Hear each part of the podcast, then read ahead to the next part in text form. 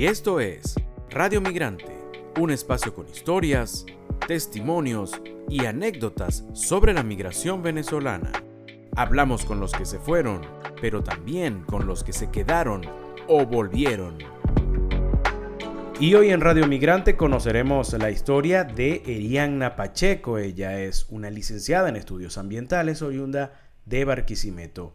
Emigró en el año 2021 a Bogotá, ahora vive en Lima, la capital de Perú. Allí trabaja en una inmobiliaria y también como costurera en un emprendimiento. Esto es Radio Migrante.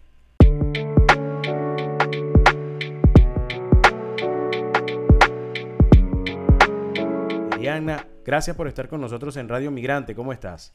Hola Miguel, gracias a ti, gracias por invitarme, por bueno, ser parte del programa y contar un poquito de, de la historia o de mi historia como migrante.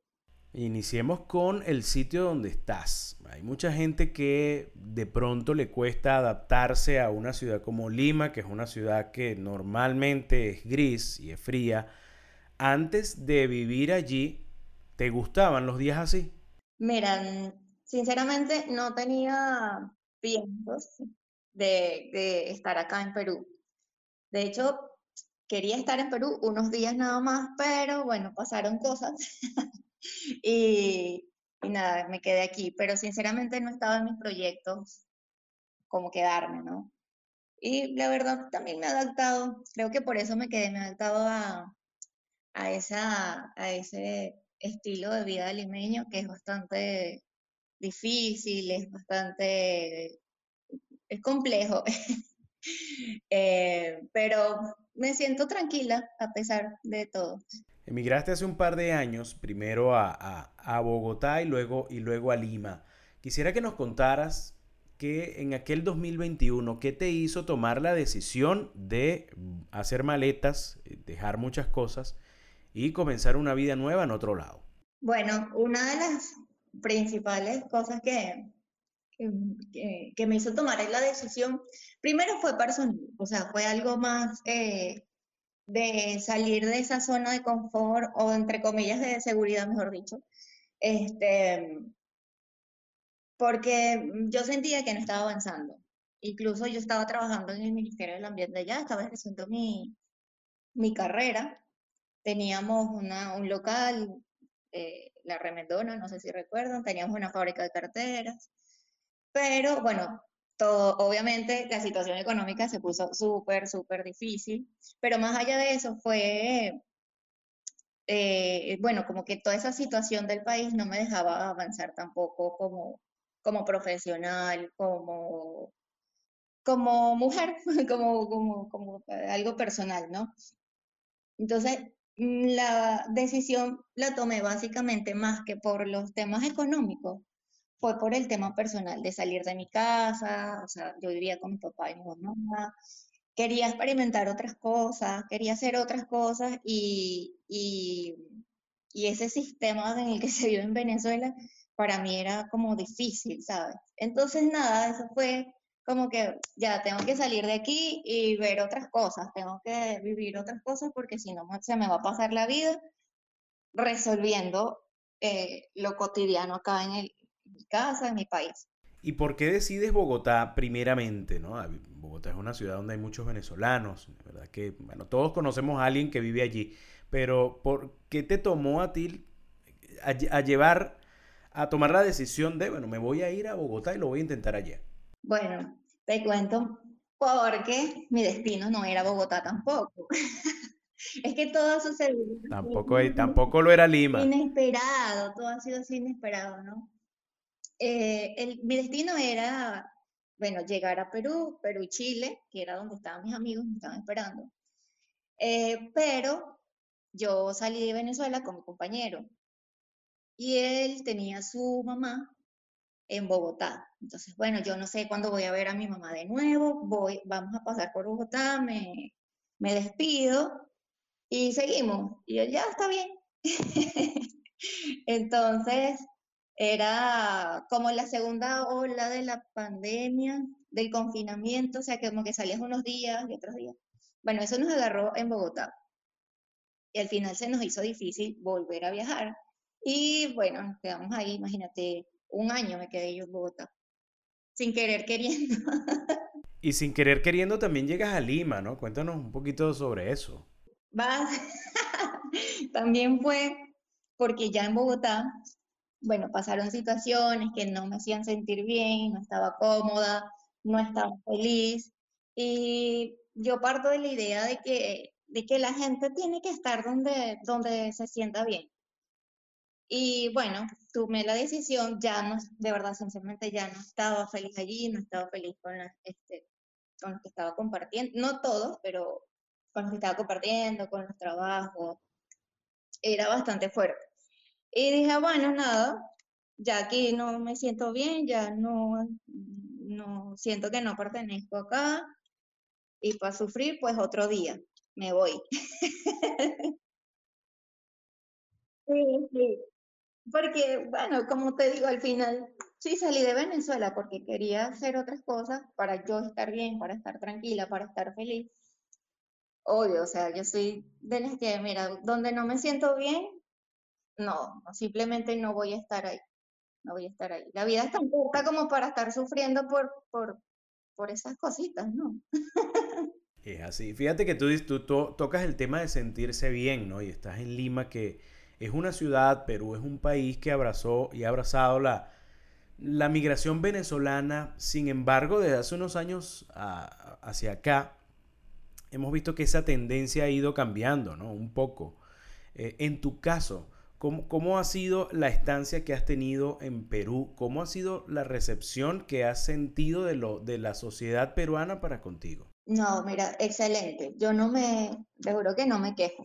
Primero porque yo venía ya como con, con otra vibra de haber soltado esas cosas que me hacían daño en Bogotá. Entonces llego aquí un poquito más tranquila, más relajada, con, con, otra vibra, con otra energía.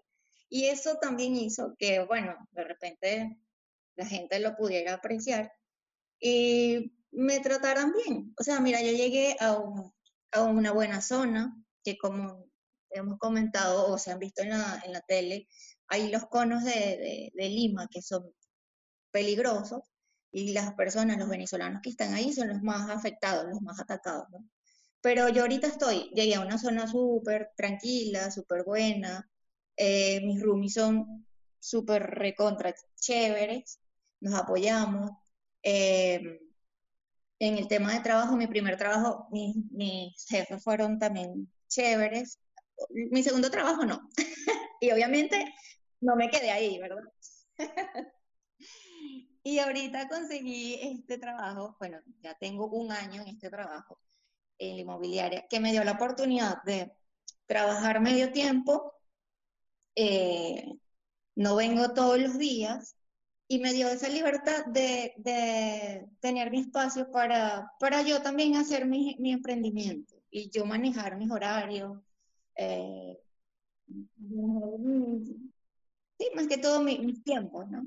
Entonces, todo para mí, sinceramente, ha sido como muy fluido, muy tranquilo en ese aspecto. Obviamente que, mira, me hace falta mi casa, mi familia y a veces me deprimo y todo, ¿no? Pero, pero me levanto y doy gracias porque a comparación de otras personas que no han tenido tanta suerte, pues yo he sido muy bendecida con, todas las situaciones que he podido vivir aquí en Lima. Me he conseguido con gente maravillosa, ¿verdad? Aquí ha sido, o sea, las personas que he conocido han sido bellísimas. Qué bueno, nos alegra muchísimo que hayas tenido, que estés teniendo eh, una buena adaptación. Y fíjate que eh, dicen eh, que los pepitos guaros son los mejores. Quisiera preguntarte si los pepitos guaros en Lima, porque hay muchos guaros que están haciendo pepitos en todas partes del mundo, también son los mejores. Sí, sí, sí, sí. Mira,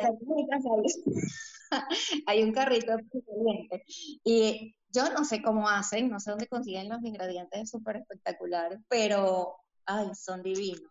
De verdad que el sazón de de los venezolanos y de los guaros con respecto, con respecto a los pepitos son súper, súper geniales. ¿Te ha pasado que vas a estos sitios y de repente consigues peruanos comiendo pepito? Claro, claro, es que hay mucha gente que le encanta. Mira, el fin de semana por lo menos, bueno, estamos hablando de pepito, pero el fin de semana yo tuve un compartir y llevé cachapa y ellos enamorados de la cachapa. Bueno, paso, me he visto que ha pasado igual con, los pero es que son deliciosos.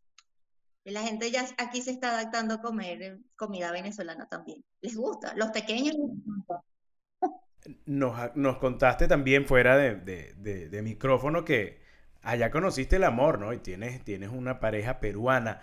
Y, cuando te, de repente compartes en familia con la familia de tu, de, tu pareja, y, te gusta ah, llevarles cosas venezolanas, de repente mostrarles un poquito de lo, de lo que es la cultura venezolana, cómo, cómo, se, cómo se adaptan ellos a eso, cómo lo han recibido. Sí, bueno, gracias a Dios también caí en una familia chévere. eh, su familia es conocedora de la cultura peruana y mundial, por así decirlo. Entonces se nos hace fácil ese intercambio de, de culturas, ¿no? Entonces hablamos de música, de comida, de, bueno, de política, de, de bailes, danzas, teatros. Entonces, este, es como, sí, es como ese intercambio de aprendizaje.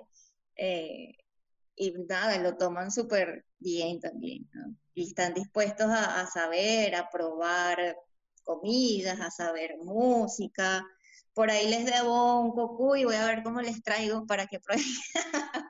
no, no debe ser tan complicado ya. No, pero lo que pasa es que, bueno, ellos aquí me han, hecho probar los mejores piscos, los mejores piscos sour, entonces ya tranquilo, yo les voy a traer cocuy en algún momento.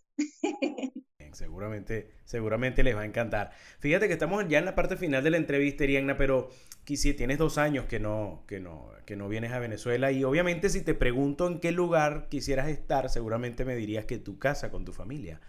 Pero quisiera saber si de pronto pudieras hacer un viaje mental a Venezuela y quisieras ir a un sitio que no has conocido. Quisieras estar en un sitio que no hayas ido de Venezuela. ¿A cuál sería? Ay, yo no he ido a los Roques. Pudiera ir a los Roques muy tranquilamente. a, recibir el sol que allá te falta. Ay, sí, bueno, aquí el sol a veces es tan candente y bueno, a veces gris, es raro. Pero no, nunca he ido a los Roques. Creo que conozco gran parte de Venezuela. He tenido, gracias a Dios, la oportunidad de conocer gran parte de Venezuela, pero los Roques era carito. No pude llegar hasta ahí. Seguramente va a valer la pena. Ojalá que ese, ese, ese regreso que, que seguramente planeas esté lleno, Ariana, de abrazos, de reencuentro y de ese viaje a los Roques que tanto sueñas. Te agradecemos muchísimo estos minutos que nos regalaste, Ariana. Ay, amén, amén. Nos vemos pronto, si Dios quiere, claro que sí. Bueno, y gracias a ti de nuevo por, por invitarme, por pensar en mí para hacerme esta entrevista. Este, es un regalo muy bonito. y no, agradecerte por aquí. Estamos eh, a la orden, cualquier cosa. Puedes venir a Lima. Te vamos a recibir con mucho cariño, mucho amor.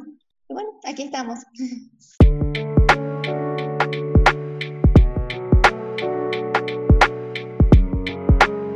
Y esta fue la historia de Arianna Pacheco, una licenciada en estudios ambientales que vive en Lima, la capital del Perú. Emigró en el año 2021 y espera que en su regreso algún día a Venezuela, una de sus paradas sea Los Roques, un sitio al que le falta conocer. Esto fue Radio Migrante. Esta fue otra presentación de Radio Migrante. Nos puede seguir tanto en Twitter como en Instagram. En estas redes sociales estamos como arroba Radio Piso Migrante.